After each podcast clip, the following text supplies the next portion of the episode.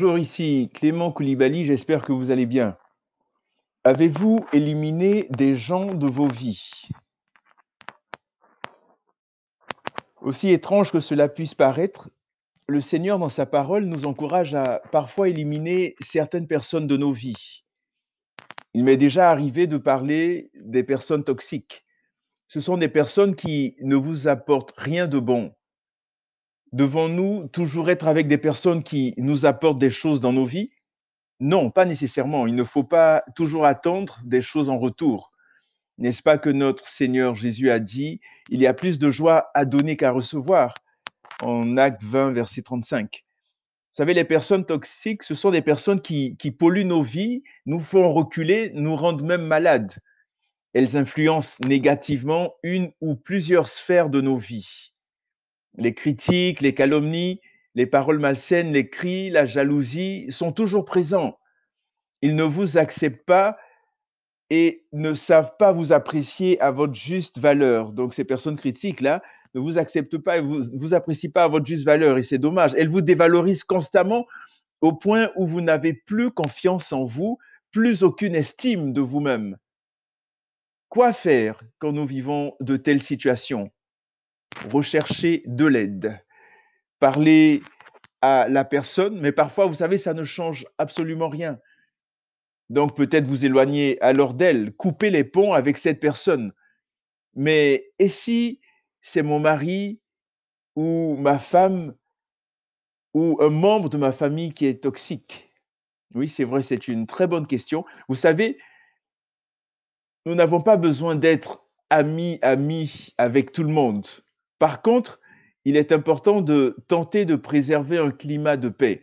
En Romains 12, 18, il est dit, s'il est possible, autant que cela dépend de vous, soyez en paix avec tous les hommes. Donc, autant que cela dépend de vous. Ce n'est pas toujours évident, surtout si on a subi des exactions depuis longtemps, mais il est important à un moment de s'arrêter et de se dire, bon, qu'est-ce que je veux? Continuer à subir cela ou me refaire une santé émotionnelle? Laisser autrui me détruire ou reprendre le contrôle de ma vie? Être le souffre-douleur d'une personne qui a des problèmes ou commencer à être bien avec moi-même et à m'épanouir? Vous savez, ce n'est pas toujours évident, mais le Seigneur Jésus est là et il est le seul capable de nous restaurer, de nous fortifier, de nous donner le courage de mettre fin à des relations toxiques. Voyons différents passages qui nous encouragent à éliminer certaines personnes de nos vies. En Proverbe 25, verset 5, il est dit ôte le méchant de devant le roi, et son trône s'affermira par la justice. On pourrait se dire que ce passage s'adresse uniquement au roi, aux autorités. Oui, mais la bonne nouvelle, c'est qu'il y a d'autres passages à ce propos pour tout le monde. Mais parlons un peu de Proverbe 25, verset 5. Il est important pour une personne en autorité, que ce soit dans une structure quelconque, dans une entreprise, etc., de se départir des méchants, des personnes hostiles, de celles qui empoisonnent le climat de travail, qui amènent la zizanie. Voyons un autre passage. En 1 Corinthiens 5, 13, il est écrit Pour ceux du dehors, Dieu les juge. ôtez le méchant du milieu de vous. Une autre version dit Expulsez le méchant du milieu de vous. Pourquoi? Tout simplement parce qu'il vous empêche de marcher dans les voies de Dieu, de faire sa volonté. Il vous trouble, il ne marche pas dans la même direction que vous. En 1 Corinthiens chapitre 5, l'apôtre Paul était en train de traiter de la question de désordre au sein des Corinthiens. Il leur disait qu'ils étaient enflés d'orgueil, qu'ils toléraient l'intolérable. En 1 Corinthiens 5, 1 à 5, il est dit, pour être plus précis, avoir une meilleure idée du contexte, on entend dire généralement qu'il y a parmi vous de la débauche et une débauche telle qu'elle ne se rencontre même pas chez les païens. C'est au point que l'un de vous a la femme de son père, et vous êtes enflé d'orgueil, et vous n'avez pas été plus tôt dans l'affliction, afin que celui qui a commis cet acte soit ôté du milieu de vous. Pour moi, absent de corps, mais présent d'esprit, j'ai déjà jugé comme si j'étais présent celui qui a commis un tel acte.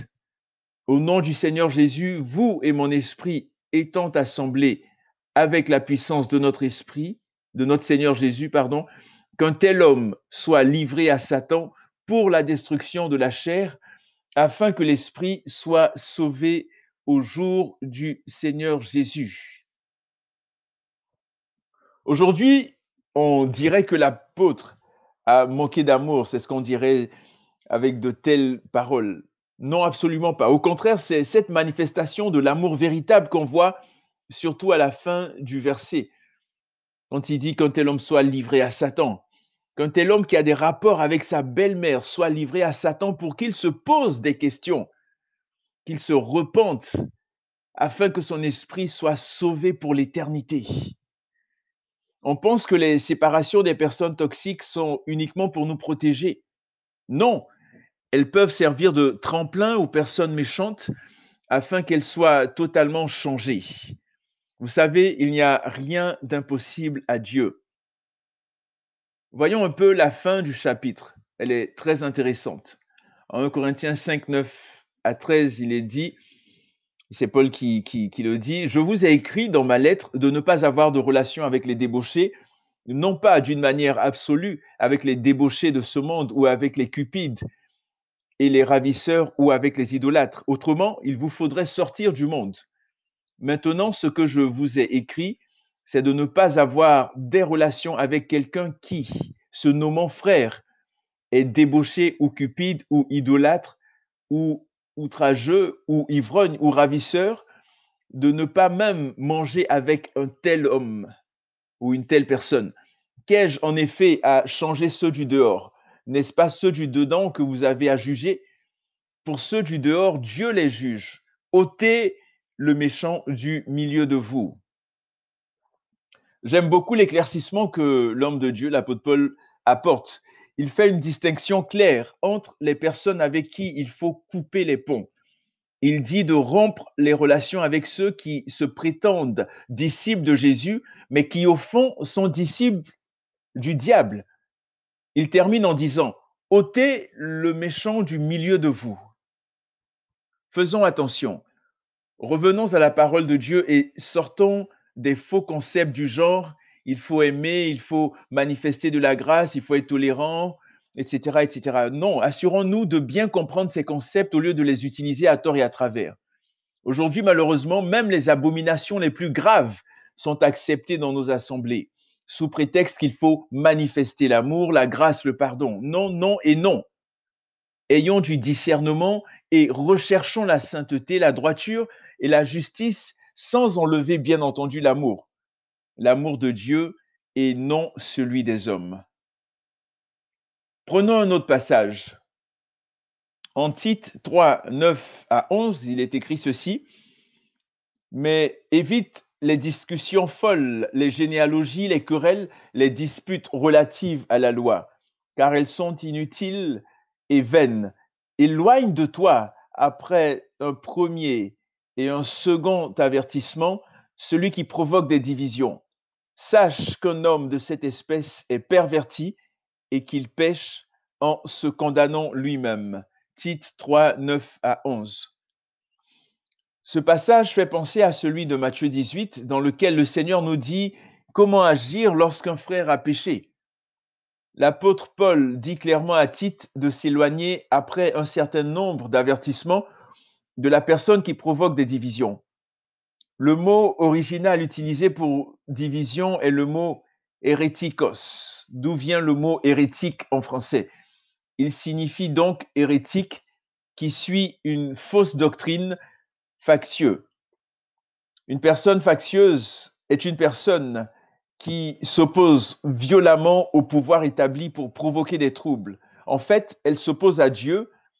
Il faut donc s'en séparer sans aucune forme de procès. Vous savez, Dieu ne nous demande jamais rien qu'il n'ait lui-même fait. Voyons cela un peu plus en détail. En Ézéchiel 28, nous voyons la chute de Satan.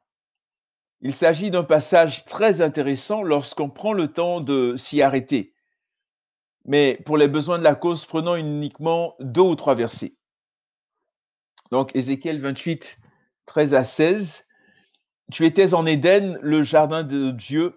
Tu étais couvert de toute espèce de pierres précieuses, de sardoine, de topaz, de diamants, de chrysolite, d'onyx, de jaspe, de saphir, d'escarboucle, d'émeraude et d'or. Tes tambourins et tes flûtes étaient à ton service, préparés pour le jour où tu fus créé. Tu étais un chérubin protecteur aux ailes déployées. Je t'avais placé et tu étais sur la sainte montagne de Dieu. Tu marchais au milieu des pierres ardentes. Tu as été intègre dans tes voies depuis le jour où tu fus créé jusqu'à celui où l'injustice a été trouvée chez toi. Par l'importance de ton commerce, tu as été rempli de violence et tu as péché. Je t'exclus de la montagne de Dieu et je te fais disparaître, chérubin protecteur, du milieu des pierres étincelantes. Vous voyez, Dieu a exclu sans aucune pitié le diable. Le Seigneur nous donne un exemple à suivre.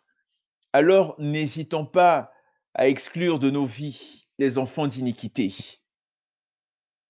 Le roi David avait cette révélation, voici ce qu'il a transcrit dans un de ses psaumes. Il a dit, L'Éternel tourne sa face contre les méchants pour retrancher de la terre leurs souvenirs. Psaume 34, verset 16.